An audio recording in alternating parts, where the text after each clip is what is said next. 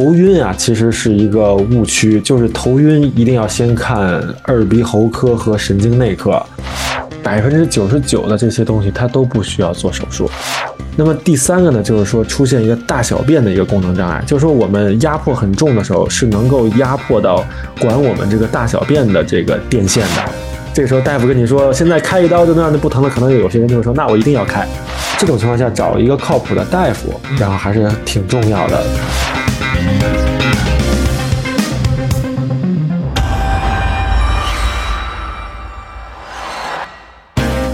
如果我们的节目很荣幸受到了您的喜爱，想参与我们的群聊，分享不定期福利，可以添加微信 Cheese Radio C H E E S E R A D I O 来加入我们的微信听友俱乐部。同时，也感谢你把我们的播客《这病说来话长》分享给你的朋友们。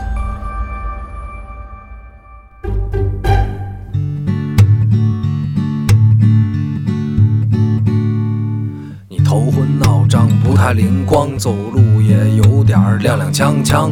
你肠胃可能还有点受凉，你吃饭只敢喝点汤。你鼻腔不通，喉咙发痒，这是感冒还是阳了个阳？你自测结果是一道杠，但是总觉得自己不健康。你量血压，你测血糖，你上网查，你想硬扛。家族群里各种推文，感觉你不剩多少时光。哪儿不舒服别慌张，毕竟人吃五谷杂粮。你哪儿不舒服别紧张，来听医生怎么讲。内外妇儿科研临床，药剂检验和影像。没事儿就别胡思乱想，人生还有下半场。这病说来话长，但是也好讲。这病说来话长。欢迎收听，我是阿汤。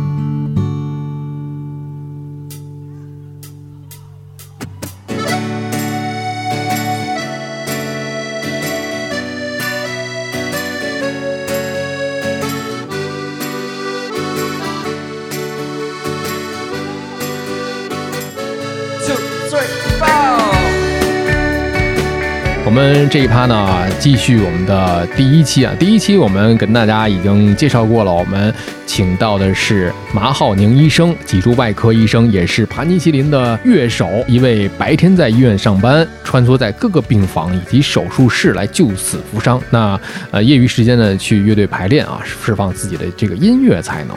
其实这个大家呃可能看过呃乐队的夏天这档综艺节目的人都知道啊，乐队叫帕尼西林，其中的呃这个键盘手呢就是马浩宁。今天我们请到的就是浩宁医生。阿汤哥你好，我是马浩宁。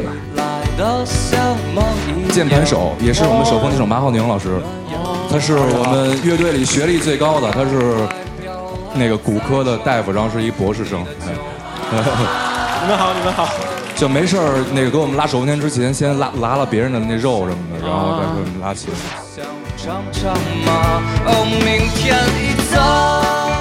这一期咱们单独转到了这病说来话长了。第一趴主要是聊的是你，哎呀，又是舞台又是手术台，两者之间来回穿梭，各不各不相干，各 不各不相干。呃，其实之前有一部韩剧，我估计你刚才说了不爱看电视，你肯定是没看过，叫做呃《机智医生的生活》。嗯，都是听人就是提到过这个，对，但是确实自己没看过。他们就是每一个周末都五个人凑在一块儿，然后玩乐队，有呃主唱、有键盘、贝斯啊，有这个架子鼓啊，特别好，这种状态特别好。其实，在医生的这个领域当中啊，我接触的这些医生朋友啊，平时业余爱好还是挺多的，因为可能本身就是上班的时候压力都是挺大的，得有一个这个释放的一个通道。恰好音乐这个东西又是无国界的，又是大家可以互相相通的。如果喜欢这个浩宁以及他的这个乐队的作品的话，大家可以啊去搜潘尼西林以及浪乐队，现在可以还搜得到这些作品吗？啊，浪乐队作品还是有，而且浪乐队其实最近也是有一些小动作的。但是就对，但是现在呃，咱们正常的生活还没有完全的恢复，嗯，可能还要过一阵儿吧。然后，嗯，对，还是大家我觉得有这个爱好，对这个东西是热爱的，他可能确实不会停。对，浪乐队其实最近就是有一个网剧叫《摇滚狂花》，各个乐队都给姚晨就是量身定制的那个歌嘛，其中有一首那个是浪乐队做的。一切不是我选择，黑暗有温暖的空间。那一刻，伟大又渺，你的手。咱们这一期咱们聊点这个垂直领域的了，因为这个博客叫“这病说来话长”嘛，其实两个博客是相通的嘛。这病说来话长，你看啊，就在咱们现在的这个社会当中啊，你甭管是男女老少，然后可能都会有刚才浩宁讲的这通俗讲法，从脖子到到腰。这一些嗯属于你的这个科室范围，都会有一些个病症啊，相关的病症。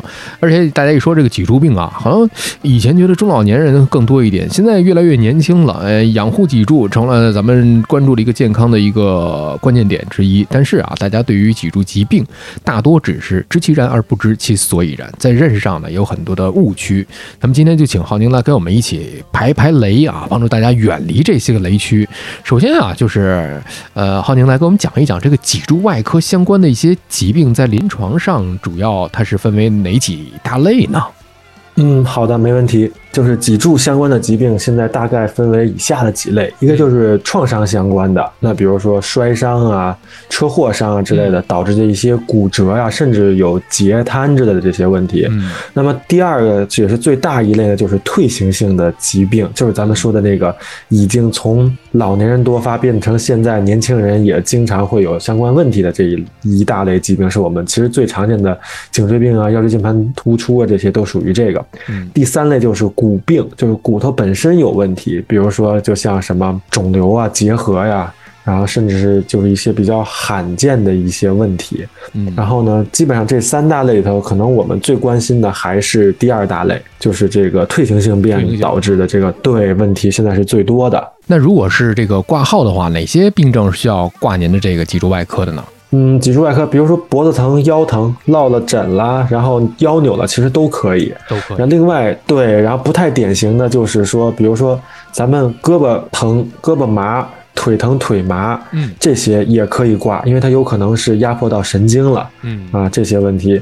然后头晕啊，其实是一个误区，就是头晕一定要先看耳鼻喉科和神经内科，然后都排除掉了再看颈椎，因为有很多人说，哎呦，我最近头晕是不是颈椎带的？老百姓老这么说，但其实颈椎，对颈椎导致头晕其实是原因是最少的，而且它是一个排除性的一个诊断，就是说我光检查脖子是查不出它和头晕有关系的，必须排除掉的其他的问题，比如说我大脑也没事儿，我这个耳鼻喉科的问题也没有，不是耳石症啊之类的问题。嗯那么这个时候我们再反过来推，可能是颈椎带的，是这么一个情况。比如说头晕呐、血压就内科的问题，内科的问题往往是对首先导致头晕的都是内科的问题，不一定是脊柱的问题。哎，特别好，一上来咱们就先排了一个雷，跟大家讲了一个误区。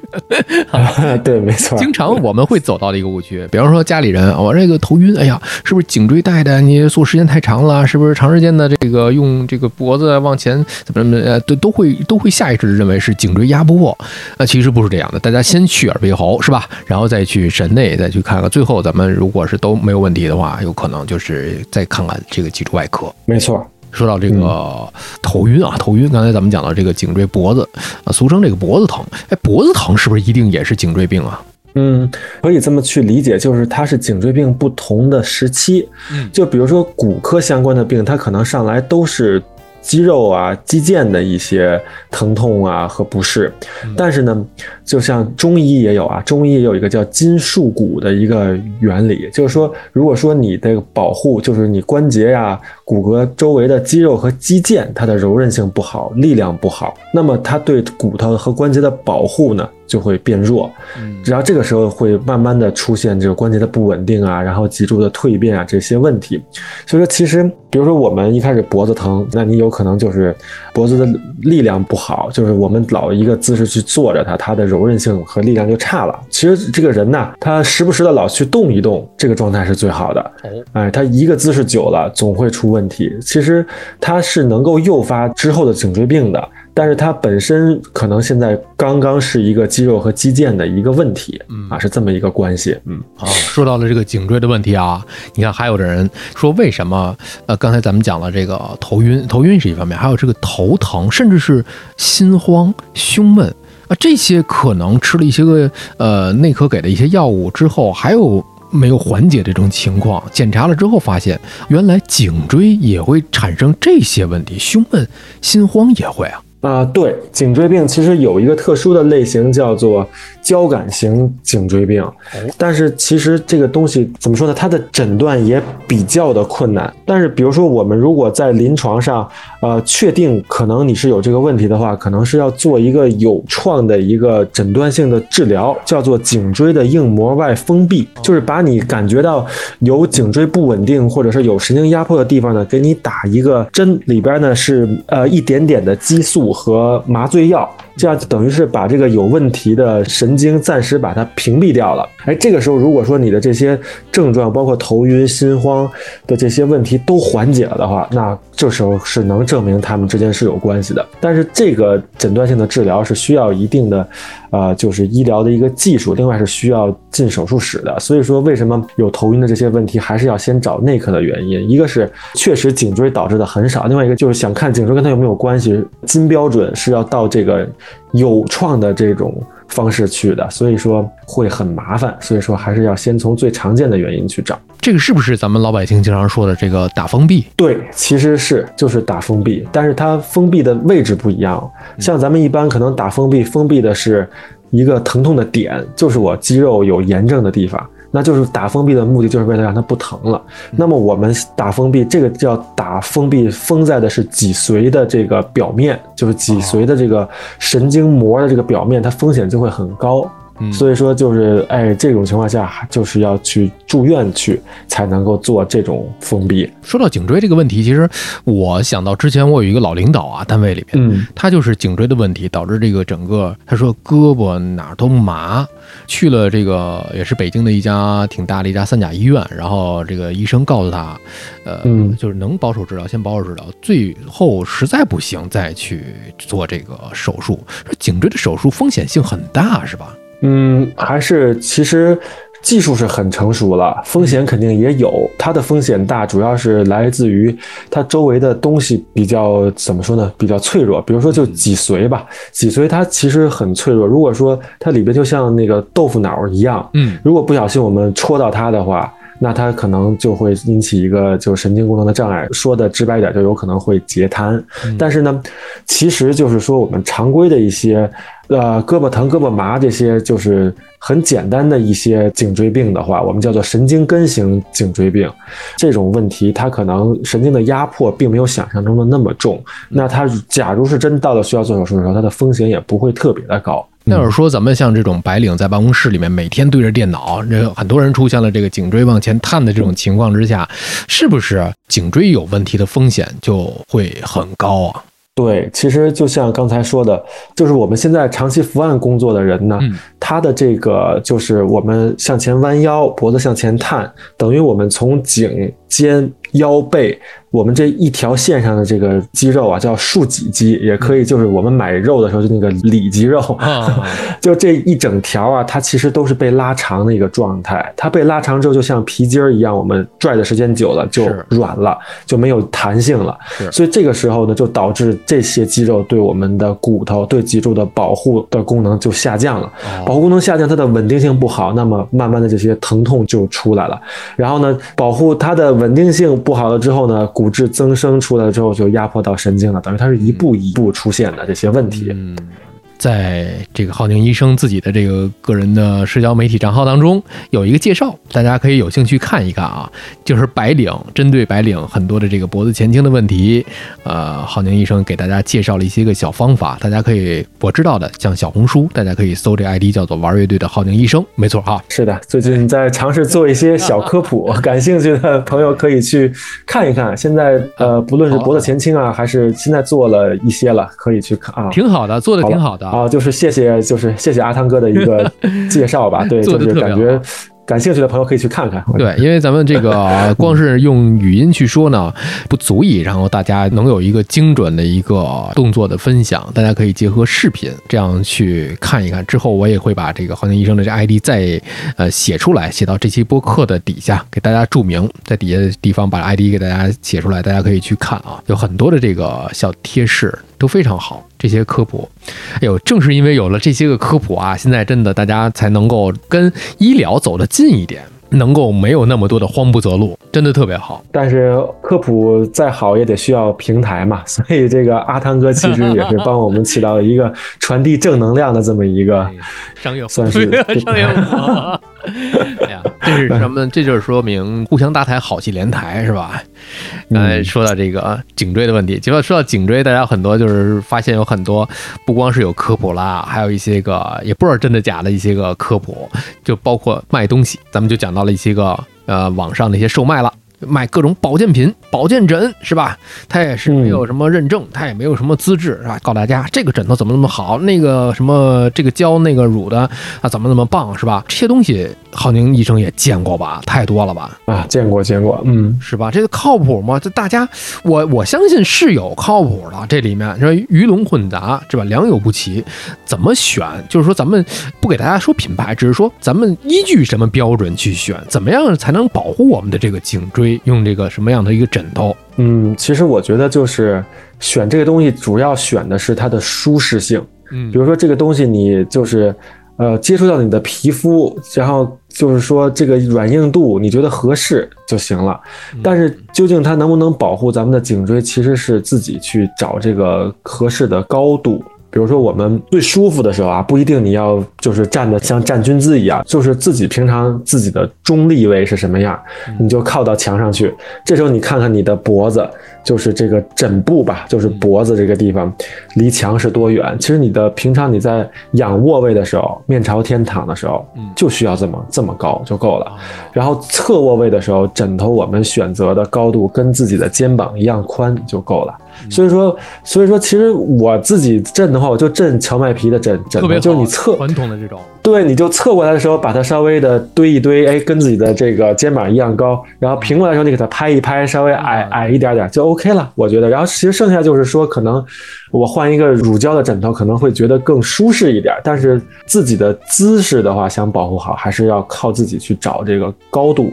这个我就深有感受，因为你看啊，像我小时候就是在家里边枕的都是这种荞麦皮的这种枕头嘛。荞麦枕头，你想它自己可以堆积出来各种形状，是吧？现在你看有很多市面上卖的这些个什么呃枕头啊，它有很多固定好的形状。你看它该把你的这个脖子啊固定到一定的高度啊，它那个曲线啊、波浪啊都是这个一定的、一定的起伏。但是每个人可就不一样了，每个人的个体差异是不一样的呀。不能全按照它的那个形状来走，而且有的人这个呃硅胶它也不是那么的有弹性啊、有的还挺硬的。嗯，对我，发现有的所谓的这个什么康复枕呐、什么保健枕呐、并不是很舒服。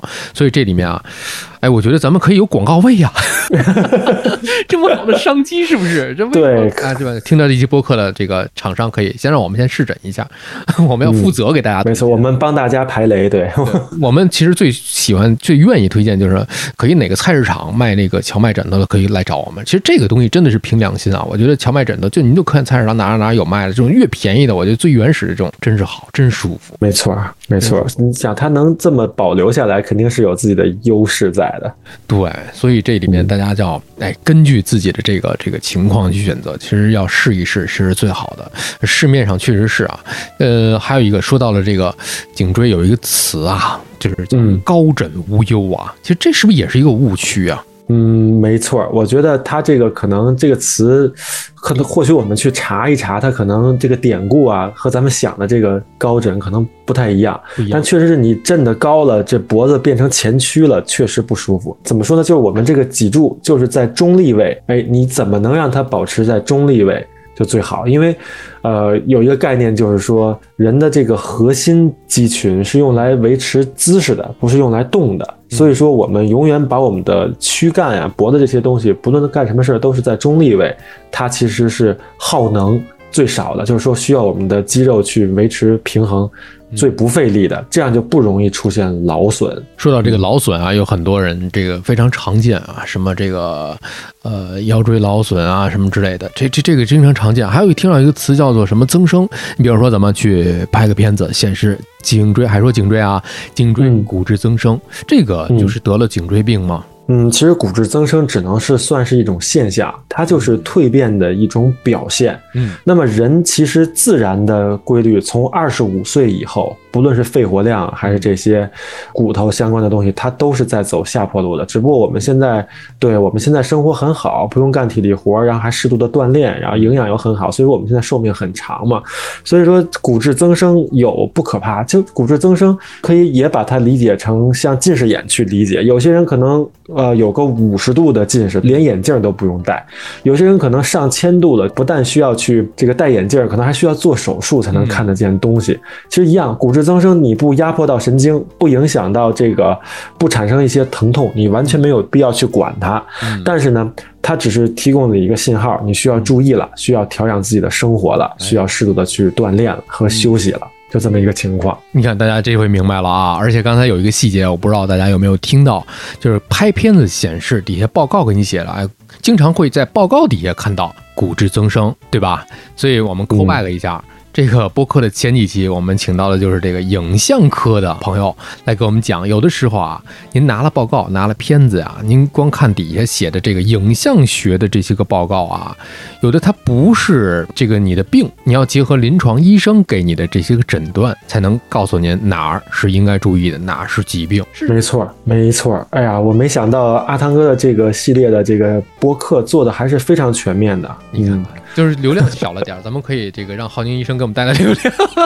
我我估计是是金子总会去发光的。我觉得您做的这个东西还是挺有深度的。我觉得很多人可能就是有个更好的平台做一做这些东西，甚至是完成任务。但我觉得您做的这个东西还是挺全面，我觉得还真的是挺全面的。就是这个为爱发电嘛。刚才我们 call back 了一下，大家可以回听一下，确实是有很多大家不要去光问人家，哎，这个我这片子有没有问题？听临床医生的话，听听临床医生怎么讲。还有一些问题，比方说，经常有的人，哎呀，脖子疼、腰腿疼，啊，但认为这个可能我这不是病，就是老毛病，是吧？我去有一个盲人按摩，我去按摩按摩。说到这个按摩了，对于这些个问题来讲，是不是有很大的风险呢？嗯，其实我觉得有的时候，就人本身的这种感受就能够给我们很明确的答案了。比如你去按摩，按完了之后它挺舒服的，嗯，那你就可以去按。哎，按完之后难受，哪儿哪儿都疼，甚至你有一些症状手麻，去按摩了，按完之后怎么觉得它按完之后更重了，那就不要去了。首先就是自己的感受，主观的感受很重要。另外就是说按摩呢，啊、它一定能够缓解一些劳损、疲劳的这个肌肉紧张的这些问题。嗯但是，但是，嗯，希望今天听完这个阿汤哥的播客之后呢，我们的听众朋友们也能注意到这个问题，就是，我我们想要解决这些劳损的问题，最重要的是主动去锻炼，主动去锻炼，它效果一定是最好的。按摩是一种被动的一种运动啊，你躺在那儿，人家这个不管是推拿医生啊，还是盲人按摩这个师傅给你这样给你这这揉，跟揉面一样，这是一种被动的一种运动。嗯，对，再有一个，我其实我认为啊，我个人认为，嗯其实，在您出现了这些症状啊，自己可能影响到了生活之后啊，先最好啊有条件去医院拍个片子，先知道自己怎么个回事儿。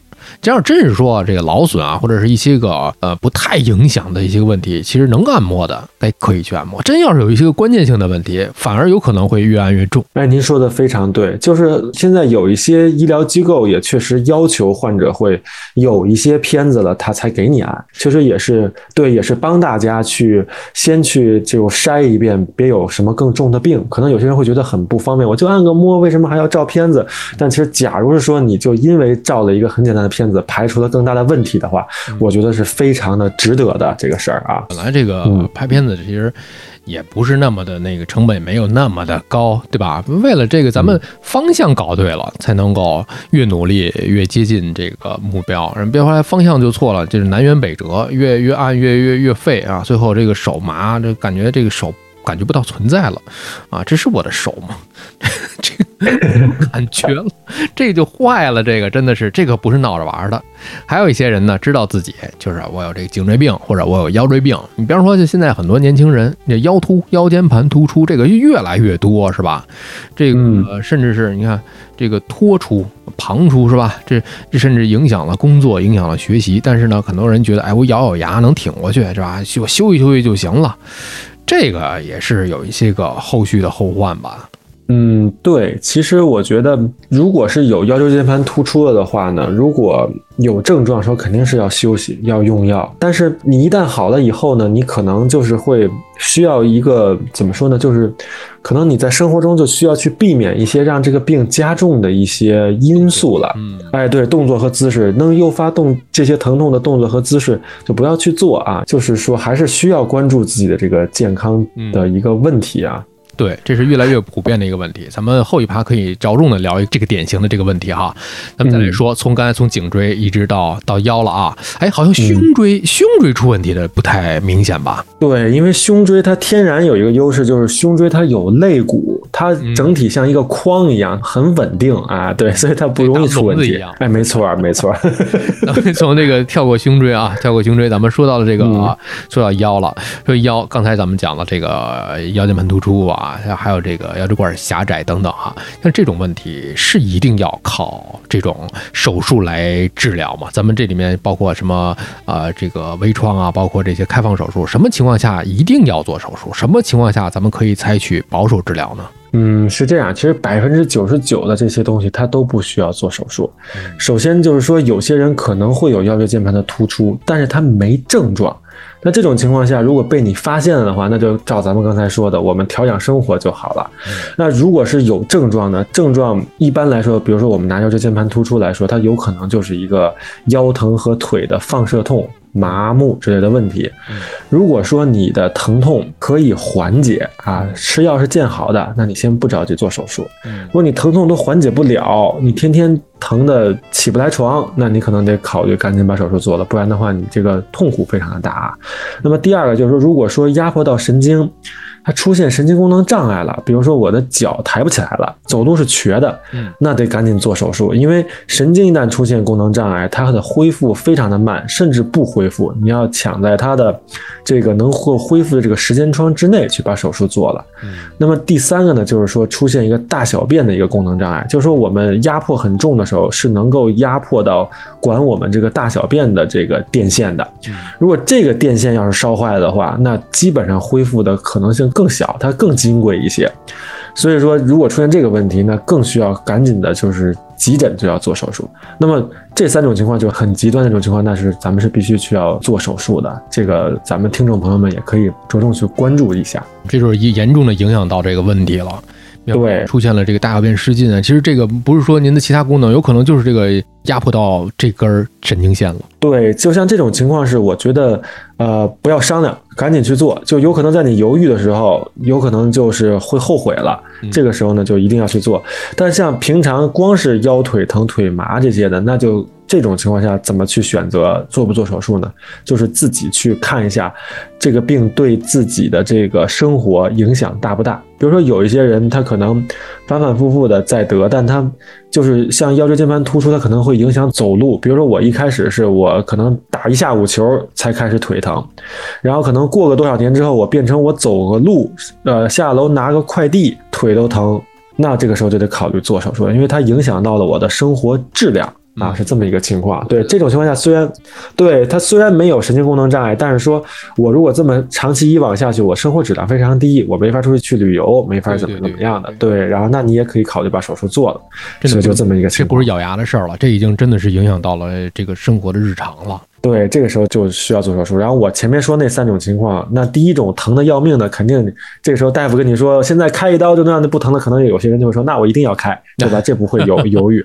对但是就像神经功能障碍的那个，有些人可能还会，比如说会有一些侥幸心理，就比如说自己搜啊，或者听谁说的，说有个偏方什么，还想再试一试，这时候还千万不要试，因为他有可能错过这个机会，就会真的他恢复不了了，那可能真的是用什么药都做了手术再用药都不会恢复了，还是需要咱们对去注意的啊。哎，说到手术了啊，手术嗯咱们日常听到了就这么两种啊，比方说开放性手术，还有一个是微创手术。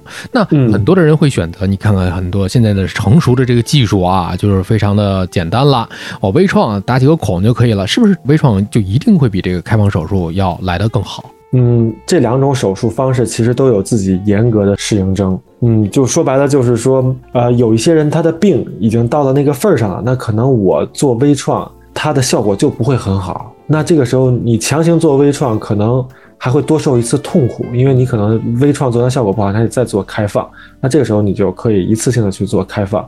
那么如果说你病情还比较轻，还没有什么问题，就是说没有到那一步的时候，那你可以选择去做微创。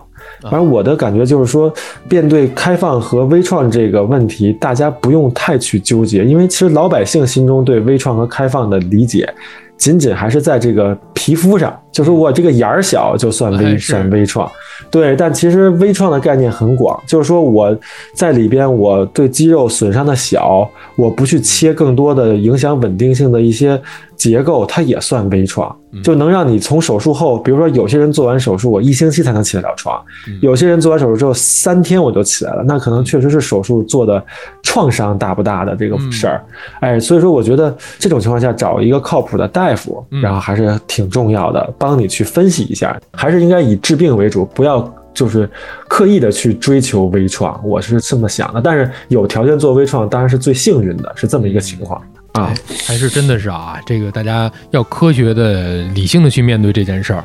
但是说到这个腰椎啊，你看，又有一个可植入的广告口，哎呀，真的是太可惜了。为什么没有广告厂商？他 说说说这个床垫啊，很多的老百姓就说我腰不好，是不是应该睡得偏硬一点的床垫会好一点？嗯，其实我的感觉，这个其实跟刚才那个枕头那个非常的像。我觉得就是你自己要在这个支撑力和这个舒适度当中去找一个点，嗯然后其实更重要的就是你自己的姿势对了就好了。嗯，对，然后其实我感觉这个床啊，很多人可能说我喜欢睡硬板床，我觉得没有必要，就是你舒服。对就行了，但是更多你可能在床上去花时间了，你不如在这个调整日常的生活和锻炼上去花时间。真是。当然，如果说有一款床垫儿，它确实能做到就是支撑力啊、舒适性都能很好的话，我当然是可以去推为它带货去。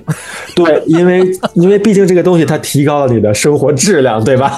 在此，我们这个真的是认真的来招商啊！如果有这款这样的，我们可以跟浩宁医生，我们俩单独再把这一期再录录一遍，专门讲一讲这个事儿，是吧？哎，我们在这再次招商，其实这个真的是我们不是为了，就是招商，咱也咱不指望这个赚钱，咱也不指望这个养家糊口。就是如果是有商业植入，其实是一种对咱们节目内容的一种认可。当然，我们也会对这些个产品去精挑细选，去认真的去考量、去打磨。我这个本身就是一个负责任一个态度。当然了，还是那句话，咱不指望这赚钱，有更好，没有我也是这种科普的心态。对，而且另外，其实我相信阿汤哥一开始做科普的时候，跟我的想法可能有重合的地方，就是说，与其就是在一个行业里有鱼龙混杂的现象，那为什么我们不能有这种平台，有这种新的老百姓愿意去了解这些东西的媒体了？我们为什么不把我们更专业的东西，可能对大家更有帮助的东西去给展现出来呢？不要让这个，这个是吧？让这个让龙多出现，让鱼还是不要趁虚而入，对吧？不能让这个劣币驱逐良币。没错，没错，就是这样的。因为本身我听不到就是特别好的这种，呃，有用的干货比较多的这种医疗常识的科普类的播客，所以我觉得自己开一个，而且前面的这个各行各业的这个给大家的启示啊，包括大家受欢迎程度上还比较高，所以我觉得有这个条件可以给大家来单独的拎出来。这病说来话长，就是所以说嘛，现在是做内容，内容也是咱们的一个产出。如果说真是将来到那个份儿上了，咱觉得这个呃很多的这个问题，很多的疾病，大家没有一个好的一个办法，哎，比如说哎，咱俩就出个枕头。是吧？经过咱俩的严选，是吧？就可以咱俩出个枕头。这这，我觉得到那个份儿上了，真要是成熟的话，市面上没有，我们也不给别人带，我们俩干脆出一个，甚至我们赠给大家，这都可以。对，我觉得可以啊。对，我们可以给赠给大家，这都是我觉得本意是让大家就是能够有更好的一种收获，能够有更好的一个怎么讲呢？一个有用的一个东西是最好的。没错，这这一期主要是聊的是一些误区。最后，我想知道，就是呃，浩宁医生，你在平时在临床当中有没有这些比较典型的一些患者来就诊，存在特别大的或者特别典型的一些误区的一些故事？嗯，误区的故事就好比这个头晕先看颈椎，这是个问题啊。另外就是说，比如说就像我们。呃，手麻、胳膊麻呀，手没劲儿这些问题，反正呃，一方面要考虑颈椎病，还要考虑一些周围神经卡压的问题，比如说像腕管综合征啊，还有这个轴管综合征之类的。但这种呢，基本上也会到我们科来看。再跟大家说一个，就是比如说呃，这个颈椎病里头，刚才我们说过这个胳膊麻、胳膊疼的这些问题，还有头晕的问题。另外就是说，有些人可能颈椎病表现的是。走路不稳啊，走路的不稳定，四肢的麻木，甚至是大小便的一些功能障碍，就感觉起来特别像脑梗啊。就是颈椎病也有可能出现这个问题的。就是说呢，脊髓它也是神经的中枢，它受压呢，其实会导致一些跟脑梗相似的一些表现和症状。所以说，我们比如说有一些人，如果在家里老年人他有这种走路不稳的情况呢，啊，去看神经内科的同时呢，也要考虑颈椎的问题。比如说，你可能因为你可能老年人他大脑啊做 CT 什么，就像您刚才也提到的，他的影像学上确实是有一些陈旧性的一些脑梗啊、缺血灶之类的，那可能你就去光去治这些了。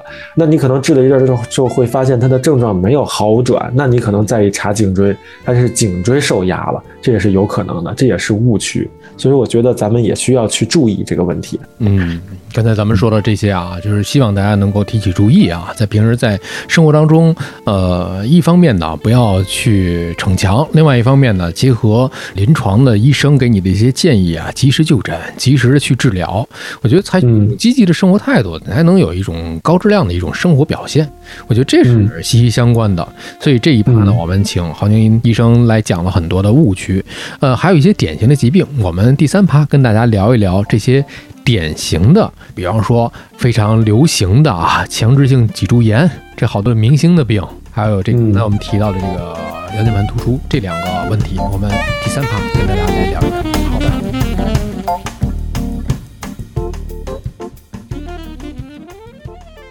我这行说说来话长，我这行说来话长。话短说。